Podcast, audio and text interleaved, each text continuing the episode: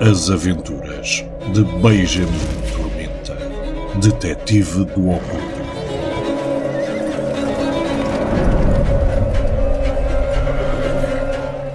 O Deus das Moscas tem fome. Por Luís Corte Real.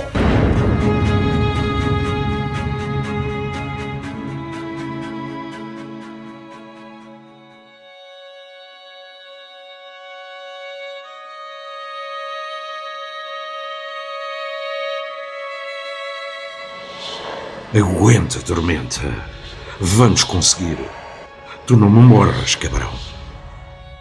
Parecia adequado que uma entidade tão antiga como Zé Bube fosse confrontada por um homem que dominava cada segredo e manha mais ínfima do Kalari Payato. A arte milenar que poderia ser rastreada até aos Vedas, os textos sagrados com mais de três mil anos. E então, como um louco que estancara na linha férrea para enfrentar uma máquina lançada, Tormenta deu uns passos atrás e girou, cintura e braços, para receber o furor avassalador da abominação com o seu golpe mais implacável. Agora, cabrão! De baixo para cima! Tormenta assim fez. Cada músculo do seu corpo ficou hirto como metal e concorreu para a força do golpe que desferiu. A lâmina coberta com os símbolos que protegiam o palacete dos Caxias, pintados minuciosamente com a mesma prata que fervilhava nas lajes, fez um arco largo. No seu ímpeto cego para esmagar o humano, a criatura só tarde demais se apercebeu do poder daquela lâmina. As suas asas travaram o voo com a violência de uma tempestade que quase derrubou a tormenta. Tudo o que estava solto estremeceu. O que era leve rodopiou pelos ares. As teias imensas ondularam num bailado lento, como nuvens omniosas. E a lâmina terminou o seu arco, fazendo saltar um pedaço de carne da criatura que urrou com a estridência de uma manada a ser sacrificada em simultâneo.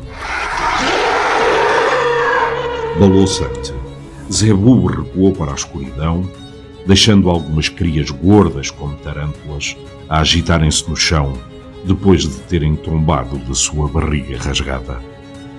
O bruxeiro pisou-as num frenesim de nojo, os seus sucos espichando quentes e viscosos.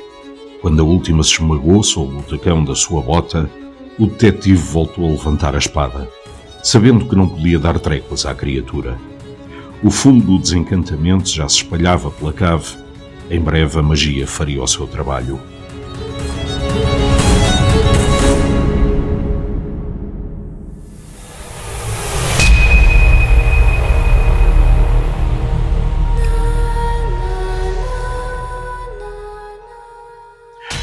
Atrás de nós! Tormenta virou-se e avistou Julião Junqueiro a pular para cima de si, vindo do alto de um arco. Nenhum humano poderia ter escutado a aproximar-se. Só lá mais tu. Refundido nas suas entranhas, nas dobras da sua musculatura, nos cantos escuros da sua massa cinzenta, se apercebera do movimento arrastado, do respirar baixinho, do bater do coração descompassado. Apesar de Tormenta ter levantado a arma, o poeta, desconjuntado como uma marioneta com os fios cortados, conseguiu fazer o bruxeiro desequilibrar-se e dar dois passos para trás.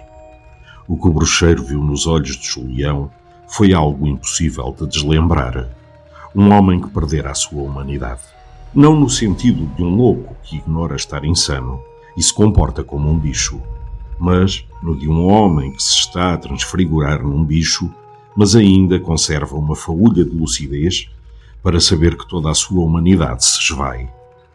Lágrimas escorriam-lhe dos olhos, outrora sensuais, e que tantos suspiros haviam suscitado às senhoras na pastelaria Baltreque, no casino lisbonense e em todas as outras dezenas de locais que se apagavam da sua memória.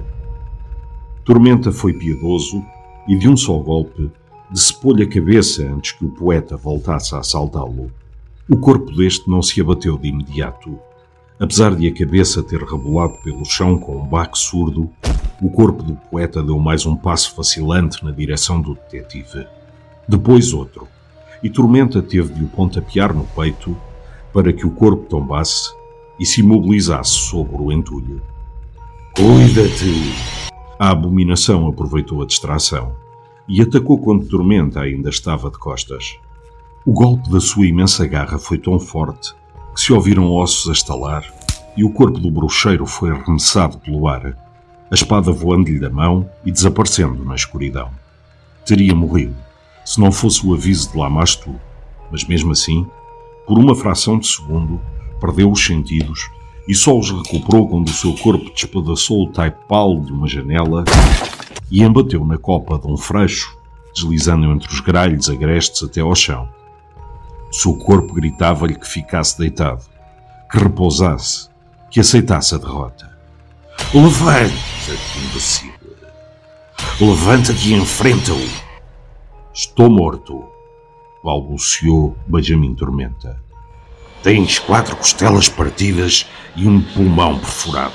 Mas não estás morto.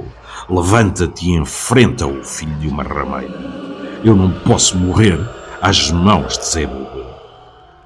A criatura saiu pela janela num voo enfurecido e aterrou no solo num turbilhão de folhas e varredura. Abriu os braços longos e ameaçadores. As asas estenderam-se. Os apêndices agitaram-se com o frenesim da vitória próxima. E deu um passo em direção à tormenta, parecendo ignorar o ferimento no seu lado, por onde escorria uma seiva negra e chaporosa. Com o rosto cheio de cortes, devido aos galhos que o haviam chicoteado na queda, o detetive gemeu enquanto se tentava levantar. Um David cambaleante perante o colossal Golias.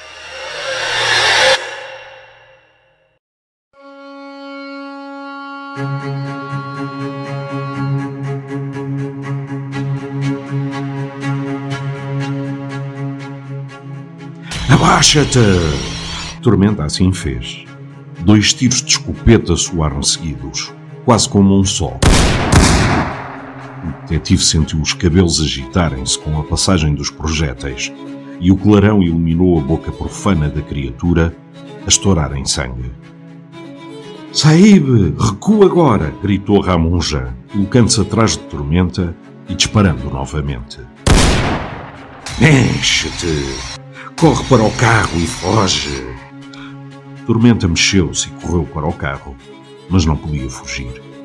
Não com Raj a arriscar a vida por ele. Não com aquela abominação solta no mundo dos homens.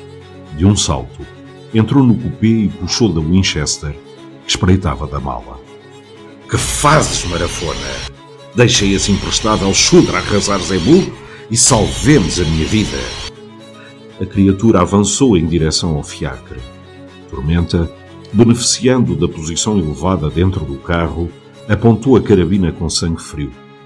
Os olhos, estreitados numa determinação inabalável, mas o coração a martelar-lhe no peito, e disparou em sequência.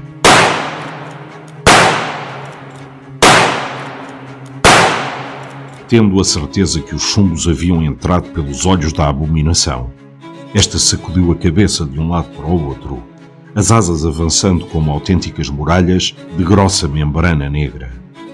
Bala! O carro abanou com o impacto. Os cavalos relincharam de pavor com a presença de Zebu, hirtos como estátuas suadas, ávidos por saírem a galope, mas sem arrojo para o fazer. E depois o fiacre explodiu em pedaços quando a criatura atacou novamente. O bruxeiro conseguiu mergulhar pela portinhola oposta, aterrando desamparado no solo e dando uma cambalhota. Quando se levantou, cambaleante e sentindo guinadas de dor por todo o corpo, tinha nas mãos a lanterna do carro. Foge, tormenta! Ordeno-te que fujas!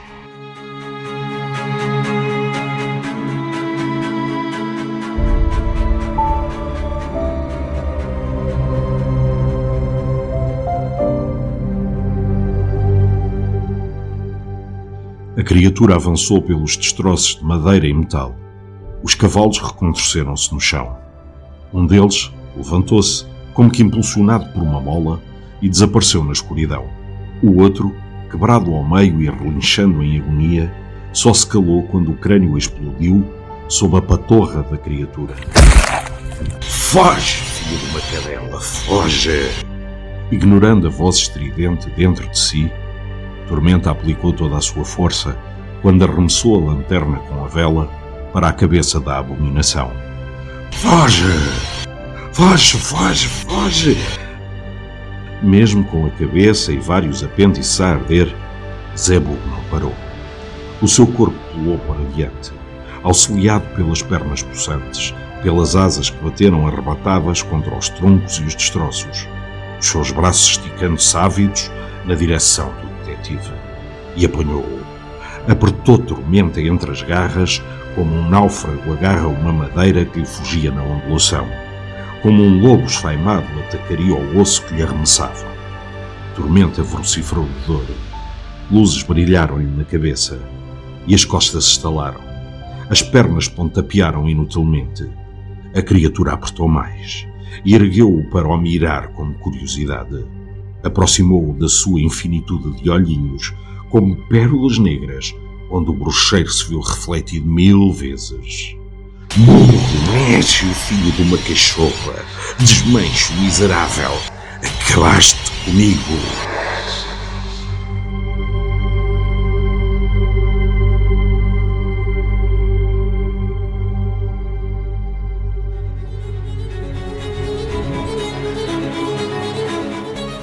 Narrado por Paulo Antunes, com sonoplastia de João Gonçalves.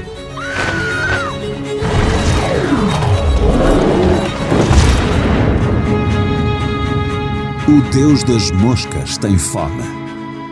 A obra para quem não receia visitar uma Lisboa negra e cheia de segredos.